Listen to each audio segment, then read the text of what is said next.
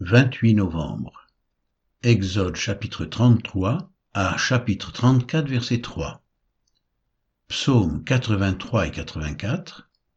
Acte chapitre 20 verset 1 à 16. Exode 33. L'Éternel dit à Moïse, Va, pars d'ici, toi et le peuple que tu as fait sortir du pays d'Égypte monte vers le pays que j'ai juré de donner à Abraham, à Isaac et à Jacob, en disant, je le donnerai à ta postérité. J'enverrai devant toi un ange, et je chasserai les Cananéens, les Amoréens, les Étiens, les Phérésiens, les Éviens les Jébusiens. Monte vers ce pays où coule le lait et le miel. Mais je ne monterai point au milieu de toi, de peur que je ne te consume en chemin, car tu es un peuple au cou raide.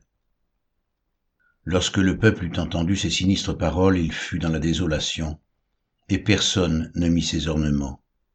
Et l'Éternel dit à Moïse, Dis aux enfants d'Israël, Vous êtes un peuple au. Si je montais un seul instant au milieu de toi, je te consumerai. ôte maintenant tes ornements de dessus toi, et je verrai ce que je te ferai. Les enfants d'Israël se dépouillèrent de leurs ornements, en s'éloignant du mont Horeb. Moïse prit la tente et la dressa hors du camp à quelque distance. Il l'appela tente d'assignation. Et tous ceux qui consultaient l'Éternel allaient vers la tente d'assignation qui était hors du camp.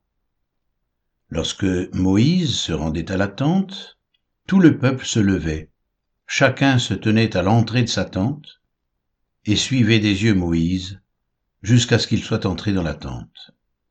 Et lorsque Moïse était entré dans la tente, la colonne de nuée descendait et s'arrêtait à l'entrée de la tente, et l'Éternel parlait avec Moïse.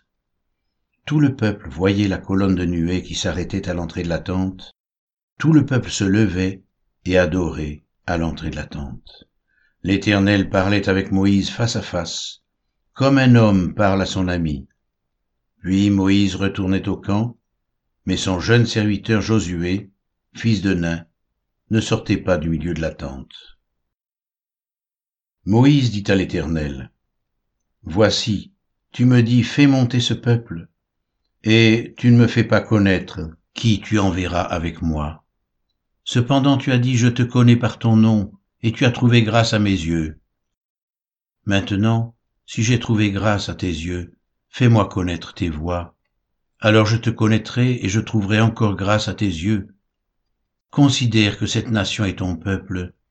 L'Éternel répondit, Je marcherai moi-même avec toi, et je te donnerai du repos.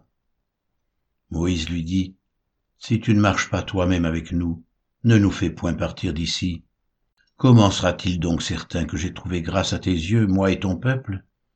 Ne sera-ce pas quand tu marcheras avec nous, et quand nous serons distingués, moi et ton peuple, de tous les peuples qui sont sur la face de la terre L'Éternel dit à Moïse, Je ferai ce que tu me demandes, car tu as trouvé grâce à mes yeux, et je te connais par ton nom. Moïse dit, Fais-moi voir ta gloire. L'Éternel répondit, Je ferai passer devant toi toute ma bonté, et je proclamerai devant toi le nom de l'Éternel. Je fais grâce à qui je fais grâce, et miséricorde à qui je fais miséricorde. L'Éternel dit, Tu ne pourras pas voir ma face, car l'homme ne peut me voir et vivre. L'Éternel dit, Voici un lieu près de moi, tu te tiendras sur le rocher. Quand ma gloire passera, je te mettrai dans un creux du rocher, et je te couvrirai de ma main jusqu'à ce que j'ai passé. Et lorsque je retournerai ma main, tu me verras par derrière, mais ma face ne pourra pas être vu. Exode 34, versets 1 à 3. L'Éternel dit à Moïse, Taille deux tables de pierre comme les premières, et j'y écrirai les paroles qui étaient sur les premières tables que tu as brisées. Sois près de bonne heure, et tu monteras dès le matin sur le mont Sinaï. Tu te tiendras là devant moi sur le sommet de la montagne, que personne ne monte avec toi, et que personne ne paraisse sur toute la montagne, et même que ni brebis ni bœufs ne pèsent près de cette montagne. Psaume 83 Cantique. Psaume d'Azaph. Ô Dieu, ne reste pas dans le silence, ne te tais pas et ne te repose pas, ô Dieu, car voici tes ennemis s'agitent, ceux qui te haïssent lèvent la tête, ils forment contre ton peuple des projets pleins de ruses, et ils délibèrent contre ceux que tu protèges.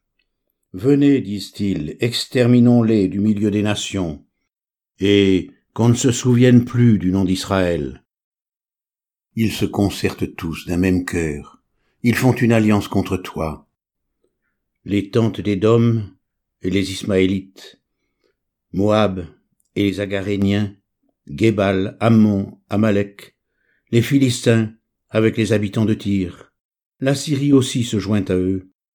Elle prête son bras aux enfants de Lot. Traite-les comme Madian, comme Sisera, comme Jabin, au torrent de Kison.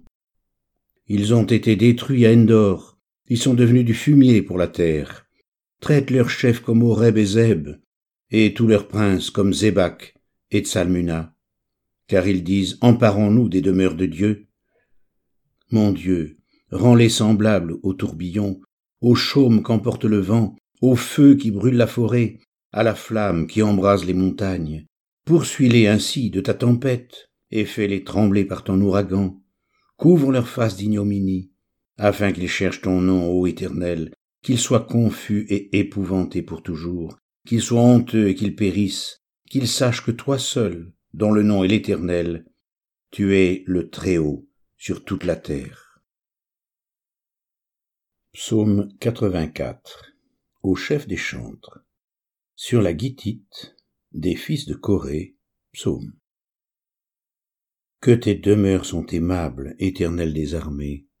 Mon âme soupire et languit après les parvis de l'éternel, mon cœur et ma chair poussent des cris vers le Dieu vivant.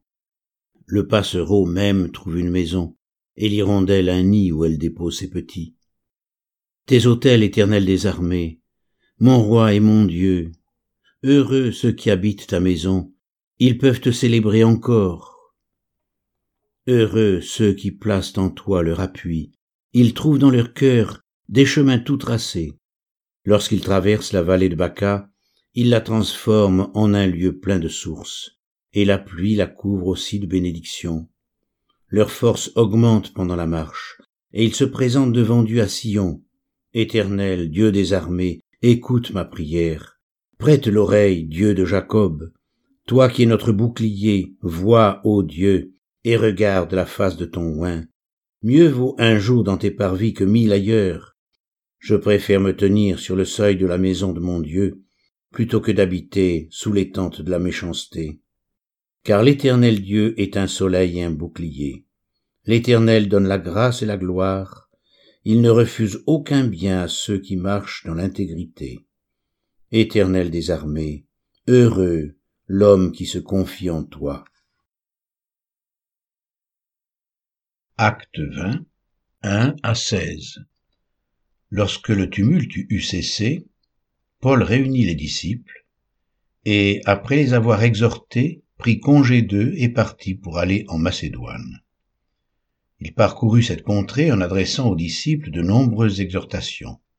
Puis il se rendit en Grèce, où il séjourna trois mois. Il était sur le point de s'embarquer pour la Syrie, quand les Juifs lui dressèrent des embûches. Alors, il se décida à reprendre la route de la Macédoine.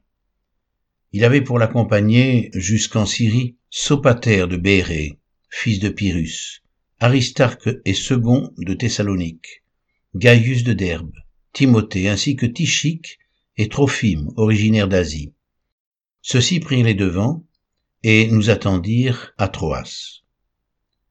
Pour nous, après les jours des pains sans levain, nous nous embarquâmes à Philippe, et au bout de cinq jours nous les rejoignîmes à Troas, où nous passâmes sept jours. Le premier jour de la semaine, nous étions réunis pour rompre le pain. Paul, qui devait partir le lendemain, s'entretenait avec les disciples, et il prolongea son discours jusqu'à minuit. Il y avait beaucoup de lampes dans la chambre haute, où nous étions assemblés. Or, un jeune homme nommé Eutychus, qui était assis sur la fenêtre, s'endormit profondément pendant le long discours de Paul. entraîné par le sommeil, il tomba du troisième étage en bas, et quand on voulut le relever, il était mort. Mais Paul, étant descendu, se pencha sur lui et le prit dans ses bras en disant, Ne vous troublez pas, car son âme est en lui. Quand il fut remonté, il rompit le pain et mangea, et il parla longtemps encore jusqu'au jour, après quoi il partit. Le jeune homme fut ramené vivant, et ce fut le sujet d'une grande consolation. Pour nous, nous précédâmes Paul sur le navire et nous fîmes voile pour Assos, où nous avions convenu de le reprendre parce qu'il devait faire la route à pied. Lorsqu'il nous eut rejoints à Assos, nous le prîmes à bord et nous allâmes à Mytilène. De là, continuant par mer, nous arrivâmes le lendemain vis-à-vis de Chios. Le jour suivant, nous cinglâmes vers Samos, et le jour d'après, nous vînmes à Milée. Paul avait résolu de passer devant Éphèse sans s'y arrêter, afin de ne pas perdre de temps en Asie, car il se hâtait pour se trouver, si cela lui était possible, à Jérusalem le jour de la Pentecôte.